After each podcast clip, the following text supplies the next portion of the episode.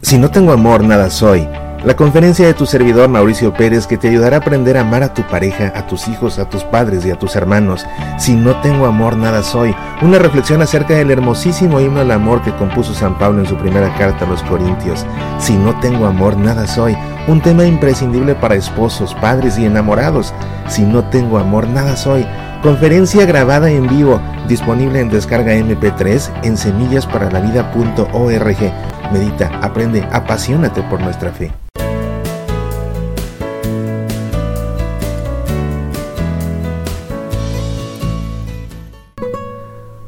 Una vez le preguntaron a un hombre, ¿qué ganas orando regularmente a Dios? El hombre respondió, nada. Pero déjame decirte lo que he perdido. La ira, el ego, la avaricia, la depresión, la inseguridad y el miedo a la muerte. A veces la respuesta a nuestras oraciones no está en la ganancia, sino en la pérdida. Qué interesante.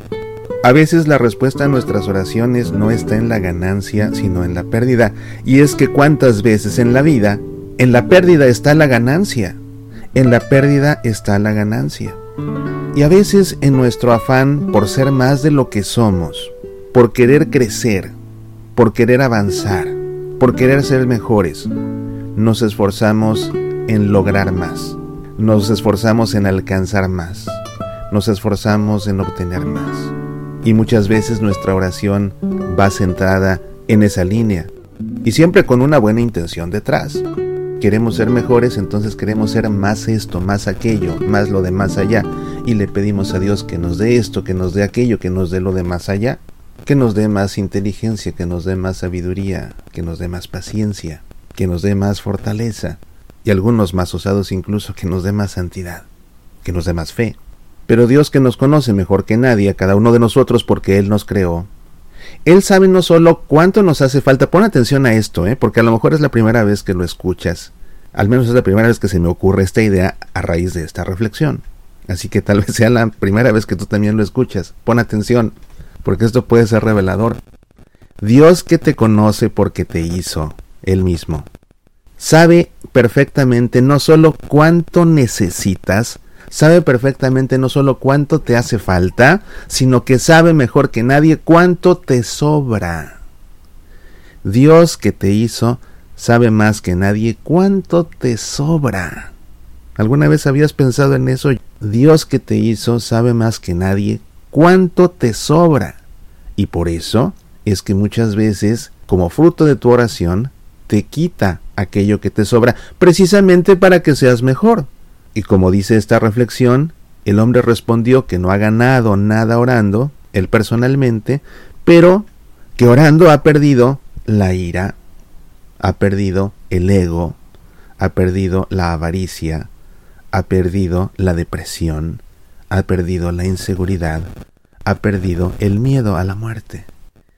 Y al perder todo esto que le sobraba en la vida, esa ira que hacía de su vida un infierno y que le hacía un infierno a los demás, ese ego que lo hacía ver menos a los demás y en consecuencia tratarlos así, esa avaricia que lo hacía no compartir nada con nadie, esa depresión que quizás lo tiraba en la cama días enteros para tratar de evadir la realidad en vez de ponerse en pie a resolver los problemas y enfrentar la vida, esa inseguridad que lo hacía ser temeroso y que lo hacía no solo temer de sí mismo, sino que además lo hacía temer de los demás, porque las personas inseguras se tienen tanto miedo a sí mismas que le acaban teniendo miedo a todos los demás y piensan que todos los demás solamente están buscando cómo agredirlos, cómo ofenderlos, cómo hacerles mal, cómo destruirlos. Con la oración este hombre perdió también el miedo a la muerte. Dios mejor que nadie sabe cuánto te sobra. Cuando hagas tu oración entonces, no solo le pidas a Dios que te conceda las gracias que necesites, pídele también que te quite todos los defectos que te sobran, todo aquello que no te deja crecer, todos aquellos grilletes que te esclavizan y que no te dejan avanzar por la vida ni crecer como persona, ni crecer como hijo de Dios.